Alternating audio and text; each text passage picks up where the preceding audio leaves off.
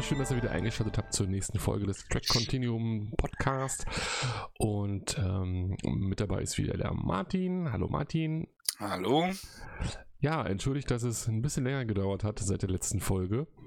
Ähm, aber das ist Martins Schuld. Äh, Martin ist nämlich umgezogen.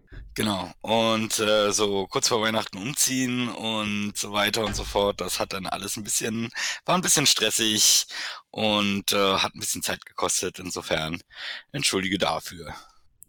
Kein Problem. Und lieben Gruß auch nochmal an Chris Schelle, der so nett nachgefragt hat, wo denn die nächste Folge bleibt. Chris, die nächste Folge ist jetzt da. genau. So, mein Earl Grey ist auch heiß. Ich habe immer einen Earl Grey mal wieder gemacht. Ich habe gedacht, der verstaubt ja da im Schrank. Ich habe mir zur letzten Picard-Staffel immer einen Earl Grey dann gemacht zu jeder Folge. Und äh, habe ich gedacht, okay, ist noch genug da. Trinkst du mal einen Earl Grey. Auch wenn es kein Picard ist. Tja, der Star Trek äh, Tee. Der Star Trek Tee, ja, genau. Egal welche Serie. Earl Grey geht immer. Ich finde ihn immer noch nicht besonders lecker, aber ja, geht schon. Mit ein bisschen Milch passt das. So, also wir kommen zur vierten Folge der aktuellen Discovery-Staffel und die hat den deutschen Titel Alles ist möglich. Ja, die Folge beschäftigt sich ja nun wirklich hauptsächlich mit äh, Tilly und ihr und und ihrer ja und Tillys Storyline. Wie geht's denn nun mit Tilly im Star Trek Universum weiter? Ähm, und ich denke, dazu ist es durchaus wichtig, erst nochmal so ein bisschen darauf zurückzukommen, was dann in den letzten Folgen hm, so mit Tilly los war, dass sie halt äh, mit einer Führungsposition und einem Kommando oder selbst wenn es nur ein kleineres äh, Kommando ist, also nicht das Hauptkommando auf einem Sternflottenschiff, irgendwie so ein bisschen gehadert hat und damit die ganze Zeit eigentlich nicht so hundertprozentig happy war. Mhm. Ähm, und ja, das wird grob in dieser, oder das wird in dieser Folge dann hauptsächlich thematisiert, wie geht's dann da mit ihr weiter. Ja, und Tilly, äh, Tilly ist unzufrieden, sie weiß nicht, was sie will. Und ja, ist immer noch auf der Suche nach neuen Herausforderungen. Das war sie ja in den letzten Folgen auch schon. Genau, und ähm, ja, damit fängt die Folge ja im Prinzip auch an, also die Folge, sowohl die Folge als auch diese, die Tilly-Storyline, dass sie sich halt erstmal ähm, über eben genau diese Punkte ähm, mit Dr. Kul äh, Kulber unterhält und ja, so ein, äh, so ein paar Ratschläge haben möchte, ähm, wie sie dann damit umgehen soll oder was sie dann machen soll und äh, überhaupt, äh, irgendwie ist alles scheiße. so mhm. ungefähr. Ja, darüber, genau, darüber redet sie ja mit Kalber, der mittlerweile nebenbei noch Counselor ist. Nicht nur Arzt, sondern auch Counselor. Also er kümmert sich halt, hatten wir schon mal gesagt, nicht nur um das, um das äh, körperliche Wohl der Crew, sondern auch um das geistige Wohl. Ja, also Tilly spricht mit ihm und braucht eine neue Herausforderung. Und Captain Burnham hat wohl der gesamten Crew ähm, Freizeit angeordnet. Aufgrund des, des, der Stresssituation, die, der sie alle unterliegen, aufgrund dieser DMA, dieser Anomalie, sollen sie sich alle irgendwie Freizeit gönnen. Ja, bis auf, äh, bis auf äh, Stamets. Also alle, die jetzt nicht direkt mit der Untersuchung der, der Daten aus der, äh, von der DMA zu tun haben, mhm. sollen halt einfach sich mal ein bisschen erholen. Ja, Kalber hat die Idee, die tolle Idee, weil nämlich dieser Dr. Kovic, der so eine komische Gestalt ist, von dem wir eigentlich irgendwie bisher dachten, dass er was mit Sektion 31 zu tun hat, ähm, der sucht nach Crewmitgliedern von der Discovery zur Unterstützung einer Teamübung. Und ähm, Kalber hat die tolle Idee, dass Tilly das ja in ihrer Freizeit, die ja der Captain angeordnet hat, äh, machen könnte. Ja, und äh, nichtsdestotrotz ähm, möchte Tilly aber auch direkt Adira mitnehmen, weil Adira, ich bin mir jetzt noch nicht so sicher, wie genau ähm, sie es jetzt gehandelt haben, dass sie im Prinzip die Sternflottenakademie ja quasi abgeschlossen hat, ohne dass sie jemals da war. Mhm. Ähm, aber auf jeden Fall ist Adira ja eigentlich schon ähm, in dem Rang eines äh, ähm, ja, Unteroffiziers oder ähm, äh, auf jeden Fall hat sie nicht mehr den Rang Kadett, sondern ähm, schon Fähnrich, was halt normalerweise eigentlich erst nach der Sternenflottenausbildung der Fall ist. In ihrem Fall, ähm, ja, oder in ihrem Fall, in, in Days Fall, ähm, ist es allerdings so, dass sie und deswegen versteht Adira auch, was ich auch eine sehr interessante Storyline im Grunde genommen fand, dass Lira also gar nicht versteht, was soll, was soll ich denn jetzt da? Ach so, ich soll als gutes Beispiel vorangehen oder ich soll den, ich soll dich dabei unterstützen, den Kadetten nochmal zu zeigen, wie es richtig geht oder, also das, das war so die Vorstellung, die Adira hatte für, zu dieser Mission. Hat aber eigentlich grundsätzlich auch erstmal so gar keinen Bock auf diese Mission. Mhm. Also beide nicht. Ähm, ich glaube, Tilly war nicht so super angetan, aber hat gesagt, so, naja, meine Güte, ich weiß eh nicht, was ich machen soll. Genau, und Herausforderung, ja, kann ich mir vorstellen. Mache ich halt mal, probiere ich halt mal. Und ähm, Adira war eigentlich eher angepisst und hat eigentlich gar keinen Bock da drauf. Ja, weil Adira nämlich ja ein Problem hat, neue Leute sich auf sie einzulassen und so weiter und so fort. Und wenn man ein bisschen zurückhaltend ist. Ja, und Adira auch generell ähm, eher so der, ähm, also so wird es zumindest in dieser Folge dargestellt, eher so ein bisschen so der Einzelgänger ist. Und äh, ja, ich mache schon meinen Teil, aber ich mache es quasi so ein bisschen für mich alleine. Also Teamarbeit oder sonst irgendwas. Und gerade mit unbekannten Leuten, äh, nee, ist, ist so gar nicht meins. Ja, sie fühlt sich, glaube ich, auch so ein bisschen halt mehr allein gelassen, weil ja Gray nicht mehr in ihrem Geist ist, sozusagen. Ja. Und der hat ihr halt immer zu, äh, zur Seite gestanden und Mut gemacht und so weiter und so fort. Und jetzt ist sie halt so ein bisschen auf sich selbst gestellt. Genau, ähm, sie hatte quasi ihr eigenes Team immer im Kopf, sich ja. und Jack Gray. Ja. Und jetzt auf einmal ist sie wieder alleine. Das ja. ist natürlich sehr ungewohnt für sie. Aha, Gray, Earl Grey, ja, das passt. Na, ich glaube, er ist noch kein Earl. Ja, also auf jeden Fall meldet sich dann ähm, Tilly mit Adira bei Dr. Kovic, der jetzt ja anscheinend irgendwie die Sternflottenakademie ähm, nee, leitet würde ich jetzt nicht sagen oder so, aber er unterstützt sie irgendwie, er ist als Berater tätig oder irgendwas? Nö, so, so, so wie ich es verstanden habe, ist er der Schuldirektor quasi. Schuldirektor, okay, alles klar. Ja, und ähm, die sollen dann irgendwie auf eine auf eine Erkundungsmission fliegen mit so einem Shuttle und irgendwelche Daten auf so einem Wüstenplanet sammeln. Also Tilly, Adira und ähm, drei Kadetten unterschiedlicher Rassen.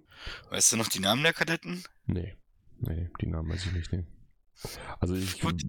krieg vielleicht noch die Rassen zusammen. Der eine ist, glaube ich, ein ähm, Oriona, oder wie heißen sie? Oriona gewesen. Ja, Oriona. Ähm, der andere war, glaube ich, ein ach, Mann, Korsikaner oder sowas? Hm, keine Ahnung, ist aber auch von der ähm, von derselben Rasse wie die äh, wie die Frau, die in der letzten Staffel da in dem in dem Samenschiff da zurückgeblieben ist, ne? Die äh, die eine Offizierin, die auf der Discovery war. Und ähm, die andere ist ein Mensch, glaube ich. War die Mensch? Ah, kann sein. Muss ich sagen, aber die Namen habe ich jetzt ähm, habe ich nicht mehr auf dem Schirm. Die fliegen auf jeden Fall los Richtung dieses Wüstenplanets. Tilly fängt an mit so einer Teamübung irgendwie. Ja, jetzt stellen wir uns alle mal vor. Ja, Tilly versucht es halt ähm, sehr, sehr klasse. Sie hat halt noch keine Ahnung äh, von irgendwas und benutzt deswegen halt erstmal ja die Methoden, an die sie sich noch so irgendwie aus ihrer Schulzeit erinnert. Äh, die haben ja, die haben ja anscheinend seit dem Brand haben sie ja offensichtlich ein Problem, da sie ja kaum Kontakt hatten zu anderen Spezies, dass die Kadetten da so Teambildung untereinander mit anderen Spezies und sowas einfach ähm, momentan nicht, nicht gewöhnt sind und da Probleme haben. Und das das soll sich halt jetzt ändern. Ja, sie haben halt eine, eine, eine ganz klare ähm, Isolierung der einen Rassen durch den Brand. Und ähm, damit entstehen halt Vorurteile, Vorbehalte gegen andere Rassen und mhm. ähm, ja, es ist bis zum gewissen Grad auch ähm, ein relativ starker Rassismus in der mhm. Sternflotte oder im, im Bereich der Sternflotte gerade momentan unterwegs, eben weil sie so lange isoliert waren. Hm. Na gut, kommen ähm, zurück zu der, zum, zu der Mission. Also die sind ja auf dem Weg zu diesem Wüstenplaneten, um dort irgendwelche Daten zu sammeln, als das Shuttle plötzlich von einem Gamma-Blitz getroffen wird und abstürzt. auf einer Eiswüste. Genau. Auch eine Wüste, aber andere Temperaturrichtung. Genau, irgendwie anderer Planet, Klasse L, äh, irgendein Eismond. Und das, das Raumschiff, von dem sie ja losgeschickt wurden, die USS Armstrong, ist nicht zu erreichen. Durch die Gamma-Blitze äh, werden irgendwelche Signale gestört und ähm, sie können nicht um Hilfe rufen. Also sie sind jetzt auf diesem Mond abgestürzt und ähm, ein Crewmitglied ist auch gestorben. Also da war ja noch irgendwie ein anderer dabei. Ich weiß gar nicht, was der für eine Funktion genau hatte. War es der Pilot gewesen oder sowas von dem Shuttle? Ich glaube, das war mehr oder weniger der Pilot, ja. Also ähm, der Chauffeur. ich habe erst gedacht, das ist einer von den Kadetten, aber dann habe ich ja gecheckt, nee, das ist ja irgendwie gar nicht einer von den Kadetten, das ist ja irgendwie ja der Chauffeur, wie du schon sagst, ja. Aber Adira, ähm, die, äh, äh also Tilly, Adira und die drei äh, Kadetten überstehen ja bis auf einen kleinen, äh, bis auf ein, zwei kleine Kratzer äh, den Absturz relativ gut. Mhm. Und ähm, haben damit, ja, überstehen es erstmal sehr gut. Und prompt sind sie allerdings in einer unerwarteten Situation. Und auch hier wieder ähm, sich auf unerwartete Situationen einzustellen. Die Erfahrung hat Tilly, mhm. weil die hat sie in den letzten Staffeln mitgemacht. Also das, ähm, die meisten Sachen in der Sternenflotte sollen höchstwahrscheinlich normalerweise immer schön so ablaufen wie geplant. Und ähm, naja, wie es, äh, was man dann machen kann und äh, wie es dann läuft ähm, und wie es sich anfühlt, wenn dann einfach der Plan mal völlig in die Hose geht und das irgendwas komplett Unerwartetes äh, passiert, äh, womit man so gar nicht gerechnet hat. Die Erfahrung hatte die, was sie wiederum sehr qualifiziert. Aber ja, so oder so merkt man da dann halt auch gleich, ähm, es gibt gewisse, also es gibt diese Vorurteile zwischen den, ähm, zwischen den einzelnen Kadetten. Ja, und die gehen ja gleich, die gehen ja gleich aufeinander los. Sie haben Angst, sie sind unsicher und ähm, wissen nicht so wirklich, was sie tun sollen und würden sich halt normalerweise dann an, an ja, an, an, an Leute wenden oder an Leute ähm, klammern, ähm, denen sie vertrauen und jetzt ist da keiner, dem sie wirklich vertrauen. Ja, ähm, von der von der Lehrerin in Anführungsstrichen wissen sie noch nicht so wirklich, was sie halten sollen. Die labert die ganze Zeit irgendeinen Mist und äh, versucht irgendwelche blödsinnigen Kinder äh, Kinderspielchen zu machen. Ja, also äh, irgendwelche ja, Rituale äh, abzuhalten, die halt irgendwie in irgendeinem Lehrbuch stehen, womit sie nichts anfangen können, wo, wo sie sowieso denken, ja, was für ein Bullshit. ähm, und ja, ähm, deswegen ist da natürlich erstmal eine ziemlich große Unsicherheit. Und äh, ja, was macht Tilly? Sie versucht erstmal Ruhe reinzubringen. Sie sagt, alles klar, jetzt haben wir Zeit, wir müssen warten, bis das Schiff kommt. Dann starten wir doch jetzt nochmal die, ähm, Kennenlernrunde, äh, die Kennenlernrunde. Jetzt haben wir Zeit. Ja. Und das ist ein ziemlich cleveres Vorgehen in der, in der Hinsicht, weil sie damit einfach wieder Ruhe reinbringt. Ja, sie holt die, sie holt die einzelnen Kadetten aus ihrem ängstlichen Gemütszustand, aus ihrem aufgeregten äh, Gemütszustand einfach mal wieder runter. Und ähm, es ist in meinen Augen genau das Richtige, was sie da macht. Also sie merken ja dann auch, also nachdem sie die so ein bisschen runtergeholt hat, merken sie dann auch, äh, ja, wir haben hier nicht, äh, wir, wir können nicht wirklich Kontakt herstellen und äh, wenn wir hier sitzen bleiben, die wissen ja noch nicht mal, auf welchem Planet wir sind. Ähm, wenn wir hier sitzen bleiben, dann ähm, kommen wir auch nicht weiter. Also, soweit ich mich entsinne, ähm, mussten sie zu einem hochgelegenen Punkt, um ein, äh, ähm, um halt dieses Signal ab, äh, um ein Signal mhm. absetzen zu können. Mhm. Und ähm, ja, dann im typischen Stil ähm, schlägt Adira halt gleich vor, ja, ja, ich bin ja, ich bin ja quasi schon fertig und ich bin ja kein Kadett mehr und so weiter und so fort. Ich gehe dann mal. Ähm, und Tilly sagt halt, ja, nee, nix da, kannst du gleich mal voll vergessen. Wir sind ein Team. Wir gehen alle wir, zusammen. Richtig, wir agieren hier als Team und äh, marschieren zusammen. Also wir bringen uns alle in Gefahr. Wobei die Frage natürlich ist, ähm, sind sie, äh, sind sie draußen in größerer Gefahr als in dem, in dem ähm, keine Ahnung. Also, zu dem Zeitpunkt. Mit dem Shuttle, ja. Ich weiß nicht genau, wodurch diese, wodurch diese Viecher da angelockt werden. Ähm, das hatten sie, glaube ich, gesagt, wenn ich mich recht entsinne. Und zwar äh, irgendwie durch die, äh, äh durch ele äh, elektronische Impulse. Deswegen mhm. mussten sie, glaube ich, alles ähm, abschalten und auch ähm, äh, also auch den Notsender abschalten und so weiter und so fort und wollten halt auf diesen hochgelegenen Punkt in der Hoffnung, dass sie da dann kurz mal die Elektronik einschalten können um das Signal abzusetzen und die, diese Würmer da vielleicht nicht so schnell hochkommen. Ja. Und äh, aber im Grunde genommen kommt da halt, ich glaube zu dem Zeitpunkt auch schon, äh, äh gerade bei dieser Forschungsrunde, kommt halt mehr oder weniger heraus, dass von dem einen, äh, von dem oh, äh, nee, genau der andere Typ. Korsikaner. Von dem Korsikaner, ähm, dass äh, dem seine dem seine Familie im Grunde genommen massiv unter den ähm, massiv unter den Orionern oder unter dem wie heißt äh, wie heißt diese Orion-Syndikat? Hm, nee, das hat irgendeinen anderen Namen. Ähm, egal. Auf jeden Fall, äh, dass die, äh, dass de, dem sein gesamtes Volk und auch seine Familie halt massiv unter denen gelitten hat, weshalb er halt diese massiven Vorurteile gegen den Orioner hat. Ich glaube, es kommt aber erst später raus, dass der Orioner wiederum. Ja, das kommt ja später raus, ja. Aber ich glaube, ja, wie gesagt, ich weiß nicht, wie weit wir uns jetzt wirklich an den reinen Ablauf halten sollen und inwieweit es okay ist, innerhalb der Storyline vorzugreifen oder wie auch immer. Ähm, also ich fand es schon relativ wichtig, dass er halt zwar ein Orioner ist, aber dass sein Vater oder Großvater oder irgendwie sowas halt genau sich gegen dieses Syndikat gestellt hat. Also dass mhm. er im Prinzip so eine Art Rebell innerhalb der Orioner war. Mhm. Und mit diesen, mit diesen Einflüssen ist er halt aufgewachsen.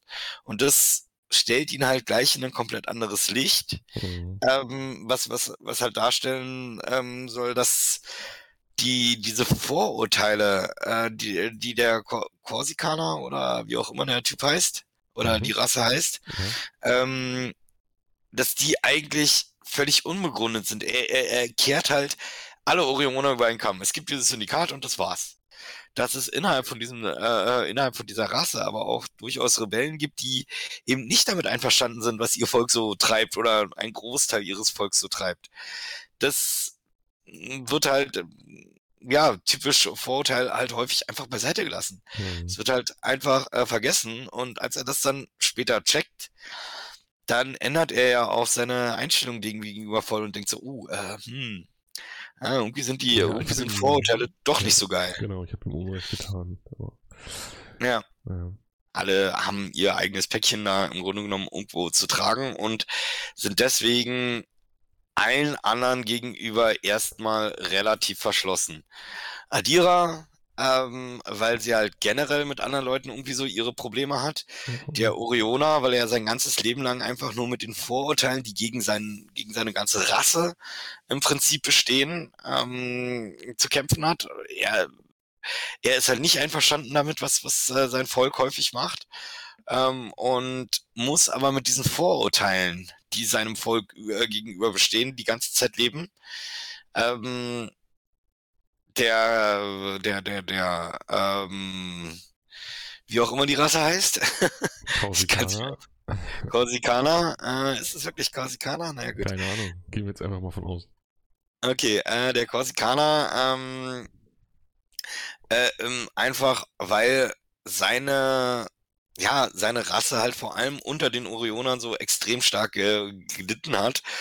Ähm, und ja, wie gesagt, bei den, ähm, ich kann nur noch ganz grob, äh, ganz dunkel äh, mich erinnern, dass ich glaube, diese menschliche Kadettin äh, Val Sascha heißt die übrigens, der Kadett Val Sascha äh, war diese äh, menschliche. Mhm. Und wenn es denn eine menschliche war. ähm, und die hatte, glaube ich, einfach so grundsätzlich, außer mir sind sowieso alle doof. Also so ein bisschen die Einstellung. Und äh, sie ist ja sowieso Pilotin und sie kann das ja schon alles und ähm, warum lässt man sie nicht einfach machen? So ungefähr. Das war, glaube ich, so ihre Story. Und ja, ähm, Tilly versucht die nun alle irgendwie ja, versucht sie nun alle irgendwie ähm, so ein bisschen zusammenzuhalten und auch bei, bei jeder äh, bei, bei jeder zweiten Gelegenheit oder sonst irgendwas wird halt im Prinzip, ja, ich gehe dann schon mal vor und ich mache das und ich, ich übernehme das und so weiter. Jeder will sich profilieren. Mhm. Ähm, aber ja, als Team sind sie halt in Anführungsstrichen stärker. Und äh, das weiß Tilly und deswegen versucht sie die halt zusammenzuhalten. Ähm, solange bis sie dann relativ am Ende einfach ähm, kurz davor sind, diese, diese, diese Stelle zu erreichen, von wo sie eventuell das Signal absetzen können. Ähm, aber da dann halt, ich glaube, gleich zwei von diesen Riesenwürmern äh. Und ja, es geht jetzt halt darum, irgendwer muss die ablenken. Also sie haben halt in, an der Stelle jetzt ähm, ja äh, äh, schlichtweg keine Chance mehr, äh, außer äh, dass irgendwer sie ablenkt. Und äh, da melden sich ja auch, äh, also mindestens Adira meldet sich, glaube ich, freiwillig und so weiter und so fort, aber Tilly überstimmt sie dann und sagt, kannst du voll vergessen. Ich habe hier das Sagen, ich bringe mich um, so ungefähr. Ja. Ich habe übrigens gerade mal ähm, gegoogelt, also Korsikaner können es definitiv nicht sein. Es gibt keine Korsikaner. das weiß ich auch nicht. Die müssen irgendwie anders heißen. Also Korsikaner gibt es überhaupt nicht. Okay, Sekunde. Dann äh, schauen wir doch nochmal ganz kurz nach. Aber es war doch was mit K, bin ich der Meinung. Kadett Tars Gorev ist der Name von dem. Wenn mich nicht alles täuscht. Wenn ich jetzt den richtigen rausgesucht habe, ja. Ein Tellerit. Ja, sag ich doch. Irgendwas mit K. Mhm. Tellerit. Hätte ja gar nicht gedacht. Tilly geht halt runter. Ja. Spielt so ein bisschen. Lockvogel, genau. Und ähm, die anderen wollen ihr dann von, von oben aber helfen und schießen dann von oben auch mit ihren Phasern auf die Viecher. Ja. Ja, und rufen dann die USS Armstrong. Und dann werden sie rausgebeamt. In letzter Sekunde natürlich. Genau, die äh, Sportlehrerin Tilly rennt unten vor den Würmern weg. Ja. Herrliche Bilder. Ja. Ja, na, na, der, der, dann kommt der wichtigste Teil, ja, im Prinzip noch, also langfristig gesehen der wichtigste Teil. Ja. Sie sind dann halt, äh, sie kommen dann halt, ähm, nachdem sie von der Armstrong gerettet wurden, kommen sie halt wieder, äh, sind sie halt wieder im, im Sternflotten-Hauptquartier auf der Sternflottenakademie oder pf, was auch immer. Ähm, und Kovac bietet Tilly halt eine dauerhafte Position an. Und äh, man merkt halt auch, oder, oder beziehungsweise, naja, man, man sieht halt erstmal, wie die vier Kadetten alle zusammenstehen und im Prinzip so eine Art Freundschaft, einen Bund gebildet haben.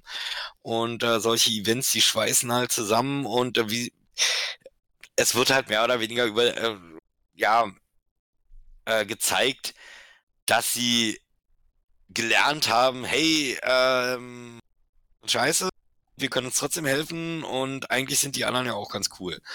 Ähm, also das, das merkt man ihnen, das merkt man in dieser äh, Situation, selbst wenn es so ganz kurz gefilmt wird, äh, sieht man das durchaus.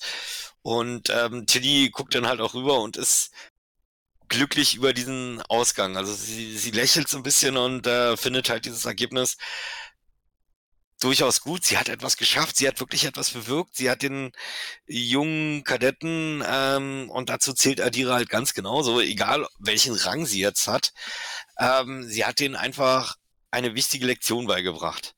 Und in dem Moment kommt Kovac halt an und bietet ihr eine feste Position an.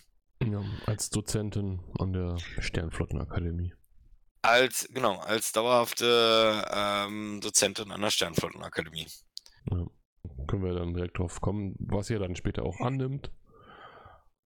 Ähm, aber man erfährt dann später im Gespräch mit, mit Bernie, dass, dass sie sich dazu entschlossen hat, die Discovery zu verlassen und zur Sternflottenakademie zu gehen.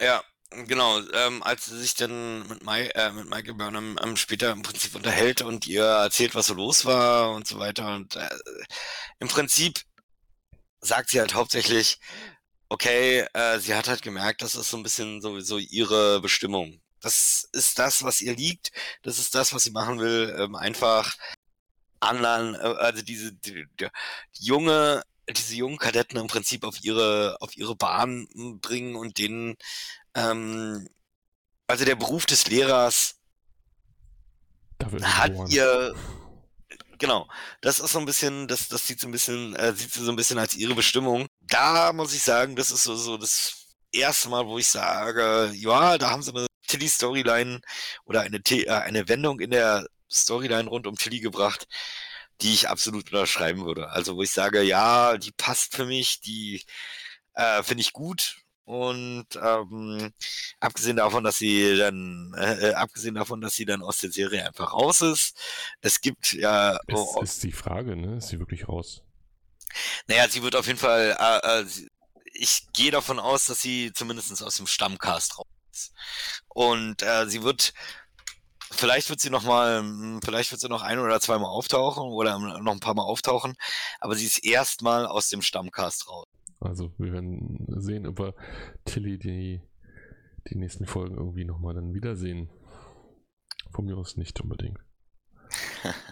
ja, es, ich glaube, es gibt genug Tilly-Fans. Äh, mindestens einen davon kennen wir ja, ja. der ein großer Tilly-Fan ist. Mhm. Und ähm, der wird bestimmt traurig sein jetzt, ja. Ja, ich meine, Tilly ist schon ein spe sehr spezieller Charakter. Ja, ähm, sie hat natürlich auch mal ein bisschen Humor in die ganze Sache reingebracht und so, ne? Waren halt ja, oftmals auch Szenen gewesen, wo man sich einfach nur an den Kopf fasst und sagt, oh, echt jetzt, aber. Ähm, aber das ist äh, sicherlich ein Unterhaltungsfaktor, es lockert die ganze äh, Serie so ein bisschen auf. Mhm. Und ja, die Slapstick-Einlagen von Burnham wirken halt einfach nicht. Ja. ähm, aber gut. So, na, damit haben wir eigentlich jetzt dann die Tilly-Storyline äh, für diese Folge abgeschlossen. Für diese Serie abgeschlossen. Für ja. diese Serie, zumindest erstmal bis zu diesem Zeitpunkt, ja. Und ähm, dann gab es ja in dieser Folge noch eine große andere Haupthandlung, würde ich sagen. Ja, die waren, ja. denke ich mal, ungefähr, ja, beide, beide ungefähr gleich präsent, die Handlungen. Hm. Und zwar ging es ja äh, am Anfang los, dass die Präsidentin Rillick auf Burnham zugekommen, äh, zugegangen ist. Ne, ich glaube, sie waren, ähm, ich glaube, sie äh, ähm, sowohl Rillick als auch, äh, wie heißt die Präsidentin Terina. Ähm, ich glaube, dass die äh, aus irgendeinem Grund konnte die normale, ähm, konnten die normalen Abgesandten der Föderation nicht an den Verhandlungen über den, äh, äh, über den Wiederbeitritt der Vulkanier beziehungsweise der Niva, äh, von Nivar zur Föderation, konnten die nicht teilnehmen und es bestand halt die Anfrage, äh, meiner Meinung nach von beiden, äh, dass äh, ob Burnham und Saru da nicht ähm, einspringen können um die, um die Föderation. Admiral, für Admiral Vance. Genau, für, ja. für Admiral Vance, mhm. richtig, genau, meinen absoluten Lieblingscharakter, Admiral ja. Vance. Der angeblich genau, krank ist. Genau, Admiral Vance ist ausgefallen und ähm, um ihn zu vertreten, sollten Burnham und Saru äh, einspringen. Genau. Und äh, ja, ich könnte mir sehr gut vorstellen, dass äh, das auf Admiral Vance Mist gewachsen ist, diese Idee dass er krank geworden ist. Und, äh, aber. Ich könnte mir durchaus vorstellen, dass das die Idee von der Präsidentin. Äh, ja, ich glaube, ich glaube, dass Rillick und, äh, und Vance äh, sich da vorher drüber abgesprochen haben. Mhm. So oder so. Ähm, so oder so, grob, worum ja, äh, worum geht's? Also es geht halt, äh, es gibt halt auf Nivar die Hardliner, ähm, die halt, ähm, die halt sagen, ja, äh, wir müssen einfach bestimmte Bedingungen ähm, müssen wir im Grunde genommen einfordern, ansonsten können wir nicht der ähm, ansonsten können wir einfach nicht der Föderation beitreten. Und ich glaube, es ging um einen äh, ich glaube, es ging es um ging, einen es ging um eine, Aus, um eine Austrittsklausel. Genau, um die um eine bedingungslose Austrittsklausel, also nach dem Motto, wir können jederzeit sofort raus, wenn wir wollen. Ja. Weil sie haben ja das Vertrauen in die Föderation verloren. Also vor dem Brand war es ja wohl schon. Richtig, äh, und das fällt. dass sie das Vertrauen verloren haben in die Föderation, dass sie sich da gut vertreten gefühlt haben.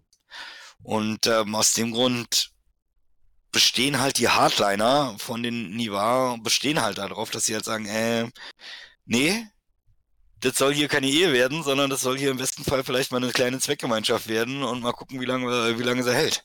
Mhm. Und ähm, ja, das ist halt ein, ein Riesenunterschied. Und umgekehrt natürlich, ja, aus, aus äh, Sicht der Föderation ist es halt auch ganz klar, äh, in dem Moment, wo sie einem Mitglied irgendwelche Sonder, äh, äh, diese Ausstiegsklausel gewähren, müssten sie sie allen gewähren. Und das würde massiv das, also, äh, so wären sie gar nicht in der Lage, großartig Vertrauen aufzubauen. Weil jede Rasse, jedes Volk im Endeffekt immer nur denkt, so, naja, hier Föderation, wenn du keinen Bock mehr drauf hast, morgen bist du raus. Ähm, so funktioniert's nicht. Mhm. Sondern du musst dich darauf verlassen können, wenn die Föderation sagt, ja, wir helfen dir, dass dann auch wirklich alle, die der Föderation angehören, dann in dem Moment ihre Energie da reinstecken, um dir zu helfen. Ja, ja, klar. Muss auch irgendwie verändern, dass einer sagt, ja, nee, morgen habe ich keinen Bock mehr, dann trete ich aus und übermorgen trete ich wieder ein und den Tag darauf trete ich wieder aus. Genau, richtig. Das, das funktioniert so nicht. Ähm, und deswegen sind solche Aus, Aus, ähm, Austrittsklauseln, also wie gesagt, für mich war diese gesamte Storyline im Prinzip eine mehr oder weniger eine Analogie zum Brexit. Ähm, wo, wo wir halt genau die gleichen Spielchen mehr oder weniger durchgemacht haben, beziehungsweise ähm, die Star Trek-Version von wie können wir einen Brexit verhindern. Mhm. ähm, und äh, äh, so, so kam es halt für mich relativ stark rüber. Mhm. Burnham war natürlich mal wieder super naiv und hat gar nicht gecheckt am Anfang. Mhm. Ähm, so, so, so typisch Burnham halt, ja. Ähm, und umgekehrt, die beiden Präsidenten hatten schon einen ganz genauen Plan und wussten ganz genau, was sie vorhaben, nämlich, hey, ich selber, ich als Person, ich als Präsidentin will diese Verbindung und ähm, hätte auch überhaupt kein Problem mit den Bedingungen der Gegenseite. Aber ich vertrete halt eine ganze Föderation beziehungsweise ein ganzes, äh, ein ganzes Volk und da kann ich nicht auf meine persönlichen, ähm, persönlichen Vorlieben oder mein persönliches Vertrauen zählt an der, äh, äh, an der Stelle nichts. Es muss, sie müssen, äh, es zählt ein, einzig und allein das Vertrauen der, der gesamten Gemeinschaft, für die ich äh, ja der Repräsentant bin als Präsident. Mhm. Und ähm, genau deswegen weil, haben sie ja das auch so eingefädelt, dass äh, Burnham und Saru halt das ja äh, äh, daran beitreten sollen, weil die Burnham ist halt zur Hälfte Vulkanier Ja. oder zumindest von, von Vulkaniern aufgezogen worden oder Genau. ähm, Also sie ist von Vulkanen aufgezogen worden, also sie ist ja nicht Vulkan, Richtig. sondern- Sie ist, sie ist keine Vulkanierin, aber sie ist von Vulkaniern aufgezogen worden und Mhm. kennt die, kennt die Kultur, kennt die Denkweisen. Ja. Und ähm, das ist halt das Wichtige äh, ähm, für sie. Des, deswegen haben sie zu dieser einen Person aus der Föderation durchaus ein gewisses Vertrauen. Mhm. Und äh, umgekehrt die Föderation, naja, natürlich, klar, Burnham gehört zu uns, sie ist ein Föderationsoffizier. Klar vertrauen wir unseren Offizieren. Mhm. Ähm, und damit war sie halt so ein, ja, dieser, dieser verbindende Faktor. Ja, und Saru halt. Saru hat ja auch irgendwie ein ganz besonderes Verhältnis zu der Präsidentin von Nivar. Die haben, die scheinen ja auch irgendwie was füreinander übrig zu haben, sag ich mal. Ein gewisses Ja, Vertrauensverhältnis. Richtig, sie steht auf Saru, das ist äh, ziemlich offensichtlich. Ähm, aber ich glaube, dass Saru ähm, für sie persönlich vielleicht, ähm, ja, für sie persönlich vielleicht, sie fand es wahrscheinlich einfach eine nette Gelegenheit, um sie wiederzusehen. Aber ich glaube, dass er politisch gesehen nicht so die Rolle gespielt hat. Politisch ging es, glaube ich, eher um, um äh, Burnham. Ähm, weil, ja, ja, Saru hat Erfahrungen ähm, damit, ehemals verfeindete Völker irgendwie wieder ein bisschen zusammenzubringen mit seinen, äh, äh, von seinem Heimatplanet, wo er ja der, der dann der große Botschafter ist und so weiter und so fort. Mhm. Ähm, aber es ging eigentlich im Grunde genommen um Burnham, die so ein bisschen zwischen den Stühlen hängt. Und äh, wo, wo halt beide Seiten sagen können, so, naja, also bis zu einem gewissen Grad ist sie schon so ein bisschen eine von uns. Und die Auflösung des Ganzen, die finde ich dann wieder so ein bisschen an den Haaren herbeigezogen. Also den Konflikt kann ich sehr gut nachvollziehen und konnte ich ziemlich gut verstehen und fand ihn auch durchaus interessant. Aber die Auflösung ist dann wieder so eine typische Burnham-Naivitätsgeschichte. Hey, ihr vertraut mir doch beide. Wie wär's dann einfach, wenn ich die ganze Zeit in der gesamten Föderation immer hin und her fliege und frage, ob es allen gut geht? Ja, genau. ja, so, ich, ich persönlich fliege bei jedem vorbei und frage, ob es ihm gut geht. Und wenn, wenn irgendwo der Schuh drückt, mache ich es. Äh, Moment mhm. mal. Erstens ist es ein absoluter Fulltime-Job. Du wärst die ganze Zeit nur mit Hin- und Herreisen beschäftigt. Zweitens, ähm, wenn es nicht gut, äh, gut geht, ja, also wenn es irgendjemandem nicht gut geht, äh, zum Beispiel den Nivar, ähm, dann äh, was, mach, was macht Burnham denn? Dann kann sie zur Präsidentin gehen und sagen, du, wir müssen aber was machen. Ja, geht nicht. Ach, verdammt. und ähm, ja. also, also, die Lösung des Ganzen. Bernies, Bernies Idee war ja also in der Tat gewesen, ein unabhängiges Komitee, Komitee für alle äh, Welten, die in der Föderation sind, zu gründen. Ja.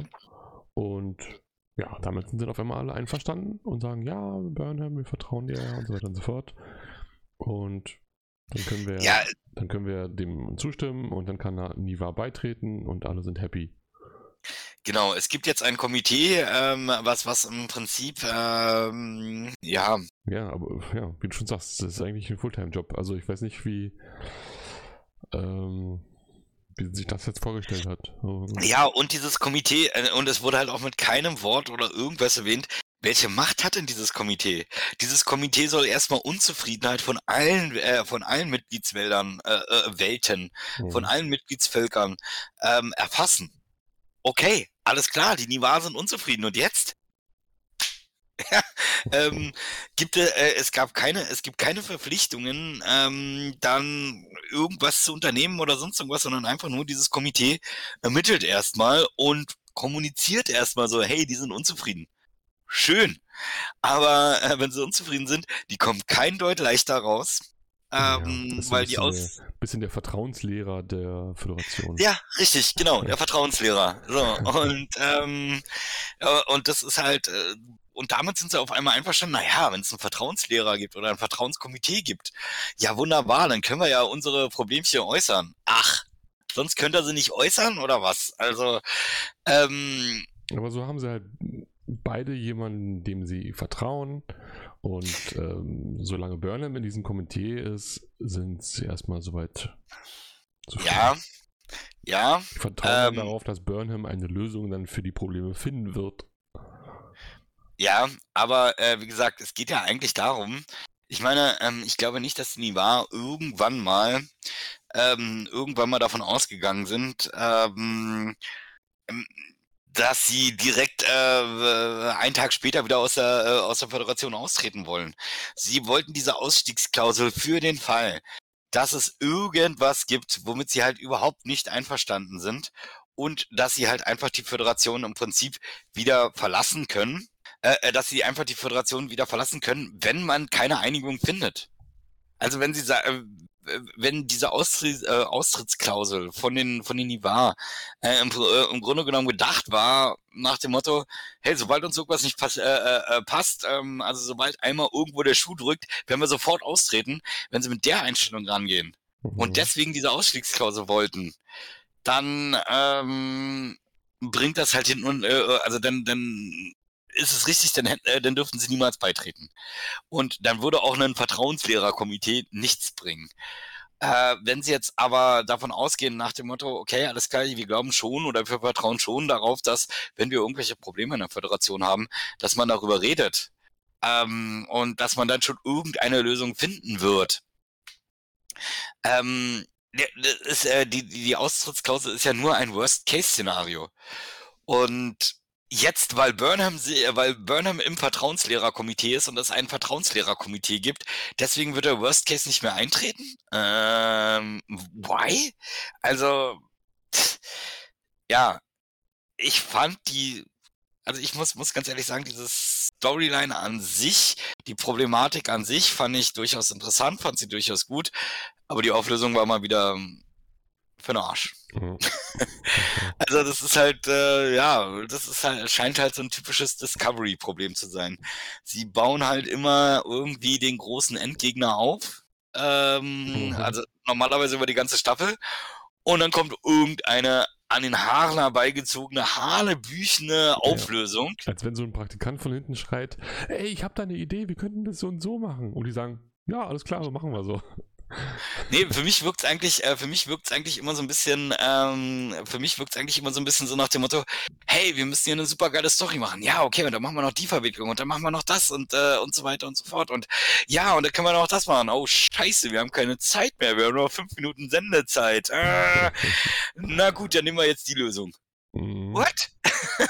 Ah, also, so wirkt es für mich einfach, dass ihn, äh, das ist so ein, das ist in meinen Augen ein typisches Discovery-Problem, dass halt, es werden riesengroße Potenziale aufgebaut, die dann immer, oder äh, Potenzial, äh, Spannungsbögen aufgebaut, die dann immer mega bescheiden aufgelöst werden in meinen Augen. Ja. Und das war in dieser Folge jetzt mal wieder mit der, mit der, mit dem Konflikt des Beitritts mal wieder ganz genauso. Also da, da hat man halt einfach wieder gemerkt, okay, alles klar, eine durchaus, wenn man sich so ein bisschen für Politik interessiert und äh, Zusammenhänge interessiert, eine durchaus interessante Situation, die sie da beschreiben. Und am Ende, hey, okay, ich komme selber vorbei. Na dann, dann ist okay. also, das war so völliger Bullshit in meinen Augen. Alle Seiten konnten ihr Gesicht wahren und äh, ja, Niva tritt wieder bei. Genau. Also ich würde sagen, ab der nächsten Folge gehört, äh, gehören die Vulkanier, Schrägstrich Niva, äh, wieder zur Föderation. Genau, ja. Interessant finde ich, äh, theoretisch müsste, äh, müsste, es ja, müsste das ja bedeuten, dass jetzt das erste Mal die Romulaner zur Föderation gehören, oder? Hm, ja, klar, die sind der Teil von Niva, ja. Genau, aber das waren sie halt. Äh, äh früher in der alten nicht. Da waren sie die großen Feinde. Ja. Und jetzt sind sie Teil der Föderation. Hm, ja, klar. Ja, das ist tausend Jahre her. Dann gab es halt noch ein paar Nebenhandlungen, die noch ähm, immer kurz mitgezeigt wurden. Da gab es ja zum einen ähm, Book. Ja, also ich, ich finde, äh, also ich weiß nicht, ob es jetzt allzu viele Nebenhandlungen gab, aber für mich war halt ähm, klar eine sehr viel kleinere, aber die, die Geschichte rund um Book, wie es jetzt bei ihm weitergeht, äh, fand ich durchaus ähm, so, so die dritte Storyline innerhalb dieser Folge, ähm, dass er halt nach wie vor ähm, einfach schwer damit zu tun hat, dass sein, sein, sein Planet weg ist und wie er das dann, wie er diesen Verlust dann im Prinzip verarbeiten soll. Er hat ja in der letzten Folge mit der mit der Präsidentin von, von Ivar ähm, diese Gedankenverschmelzung gehabt. Ja. Und das hat ihm ja auch offensichtlich ähm, gut geholfen, über den Verlust seines Planeten hinwegzukommen. Aber ähm, er ist halt noch nicht drüber hinweg. Also es, es, geht ihm trotzdem schlecht. Es hat ihm zwar geholfen, den Schmerz so ein bisschen zu verarbeiten, aber ähm, er kämpft trotzdem immer noch mit der ganzen Sache. Wir sind in der vierten Folge. Es geht über jetzt bald vier Folgen, dass ähm, Book immer wieder und immer die ganze Zeit, also einfach nur diese Trauerbewältigung von Book das Thema, äh, das ziehen sie jetzt äh, schon mal mindestens vier Folgen lang. Also da muss ich sagen, boah, liebe, Disco äh, liebe Discovery-Autoren, macht euch doch mal ein paar Gedanken, äh, wie ihr die Prioritäten setzt. Von euren Storylines, mhm. meiner Meinung nach. Mhm. Also er macht ja dann so eine Meditationsübung mit ähm, Dr. Kalber, ähm, wo er irgendwie so ein wie so eine Art Kunstwerk formt oder sowas, um sich zu konzentrieren.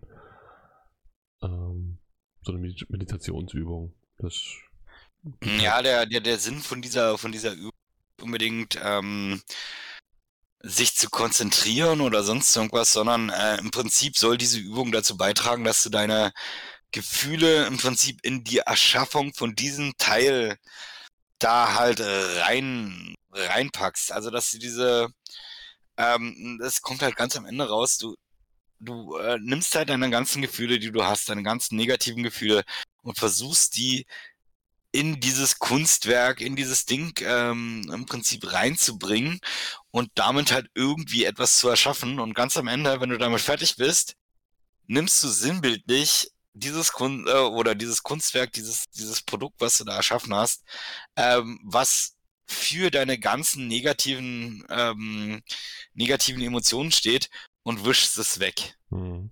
Und ähm, das ist so, so ein bisschen ähm, also ich kann mir durchaus vorstellen, dass das psychologisch funktionieren kann. Ich bin kein Psychologe, aber ähm, ich kann mir vorstellen, dass wenn man es richtig macht, ähm, dass es durchaus ähm, einen psychologischen wichtigen Effekt haben kann. Interessant. Klingt erstmal so nachvollziehbar. Du nimmst alle deine schlechten Emotionen und Gefühle und genau. packst sie da in diesen äh, in dieses Ding rein und dann wischte sie alle weg. Und ja, klingt erstmal plausibel. Ja, genau. Ähm, was ich allerdings interessant fand, ähm, als Burkans am Ende den äh, Spieß nochmal umgedreht hat und ähm, Dr. Kolber äh, gefragt hat, was, wie sieht's denn bei dir aus? Hast du denn irgendwas, was du wegwischen willst? Mhm. Dass er halt ganz klar gesagt hat, so, ja, habe ich. Aber da kommen wir jetzt nicht dazu. Aber ich will, ne, nee, äh, ich kann und will jetzt noch nicht drüber reden. Ja. Ja, und äh, ja, was mich dann wieder so ein bisschen, äh, so ein bisschen dran erinnert, ja, der Schuster hat die äh, schlechtesten Schuhe oder irgendwie sowas. also äh, er hilft zwar sehr gut den anderen, aber mit seinen eigenen Themen kann er halt noch nicht so wirklich aufräumen. Ja ja, das war die Folge soweit. Wie, wie fandest du sie? Äh, eher bescheiden. also, wenn man, wenn man genau drüber nachdenkt, ähm, sie hat ihre Momente, wie Tilly sich als Lehrerin im Prinzip schlägt, wie die einzelnen äh, ihrer ja, Studenten, Schüler agieren und ähm, das war in meinen Augen ein bisschen sehr durchsichtig. Also äh, es war klar, dass am Ende alle Friede, Freude, Eierkuchen sind und wir sind eine tolle, äh, wir sind ein tolles hm, Team. Ich fand es auch und ziemlich ja, vorhersehbar. Hm. Also es war, es war sehr, sehr vorhersehbar. Ähm, aber im Grunde genommen waren da schon ein paar Momente dabei, wo ich sage, okay, äh, Tilly hat als ja, als Lehrerin, als äh, in dem Moment irgendwo schon als Führungsperson, hat ihre Momente gehabt. Ähm, und es ist nachvollziehbar, warum sie sich schlussendlich entscheidet, die Discovery äh, zu verlassen und an die Sternflottenakademie zu gehen als Lehrerin, als Dozentin. Ähm, das haben sie nachvollziehbar rübergebracht. Ähm, die Storyline wie gesagt, die Storyline rund um die, äh, rund um Wiederbeitritt von Nivar finde ich gut angefangen in der Auflösung, denn massiv Potenzial verschenkt. Mhm. ähm, und als Gesamtfazit äh, eher eine schwache Folge. Ja, also ich fand die Folge auch eher schwach. Ähm, für mich war halt wirklich das Highlight, dass, dass Tilly jetzt ähm, die Discovery verlässt, weil ich halt wirklich Tilly einfach nur nervig finde. Ich, nee, ich fasse mir immer nur an den Kopf, wenn, wenn ich Tilly sehe. Ich, also ich finde die auch einfach nicht lustig, ich finde die einfach nur peinlich und nee, keine Ahnung. Also ich bin kein, ich bin absolut kein Tilly-Fan und bin froh, dass sie jetzt ähm, erstmal weg zu sein scheint. Und ich fand die ganze Mission auf diesem Mond, ich fand es halt irgendwie so, so vorhersehbar halt und, und ähm, ja, natürlich müssen jetzt die anderen, die Rassen alle, müssen die natürlich alle Vorurteile gegeneinander haben und so weiter und so fort. Das fand ich irgendwie alles zu offensichtlich. Es, weiß ich nicht, hat mir nicht gefallen. Ähm, ja, die Auflösung dann mit diesem Komitee von, mit Burnham, das fand ich halt auch irgendwie nicht so wirklich befriedigend. Ähm, also insgesamt eher für mich eine, eine, schwache Folge. Ich muss generell sagen, eigentlich, dass mich die Staffel bisher, bisher jetzt hier zur vierten Folge noch nicht so richtig abgeholt hat. Ich freue mich nach wie vor jeden Freitag auf die, äh, auf die neue Folge. Ähm, in dem Moment, wo man nicht zu genau auf die einzelnen Folgen im Grunde genommen guckt. Also wenn man, wenn man sich die einzelnen Folgen genauer, äh, äh genauer anschaut, dann sind etliche Schwächen dabei in der, in der vierten Staffel. Die haben, die habe ich aber genauso auch in der dritten Staffel und in der zweiten gesehen.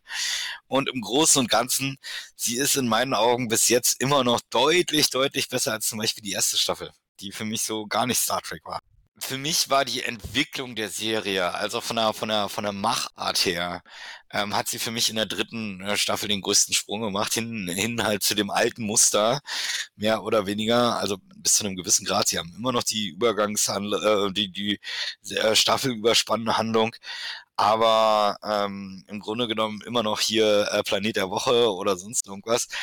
Und äh, das hat mir sehr, sehr gut gefallen. Naja, also alles in allem eine ähm, eher durchschnittliche Folge. Und ähm, Nein, durchschnittlich war sie nicht. Unterdurchschnittliche Folge.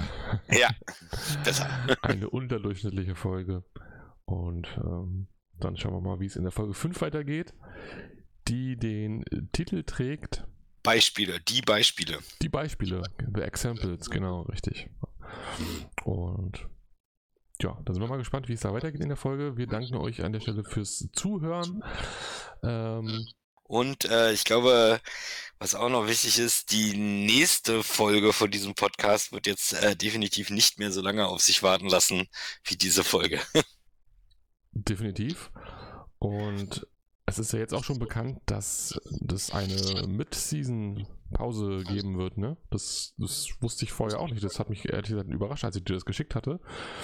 Ähm, dass jetzt am 30. oder 31.12. jetzt dann das Mid-Season-Finale stattfindet und das dann erst, ja, glaube Mitte Februar dann wieder weitergeht mit der Staffel. Mhm. Mhm. Naja, haben wir Zeit, unseren Podcast aufzuholen. Ja, richtig, genau, aber Zeit. Also vielen, vielen Dank fürs Zuhören. Freuen uns jederzeit über Feedback und dann bis zum nächsten Mal. Macht's gut. Ciao, ciao.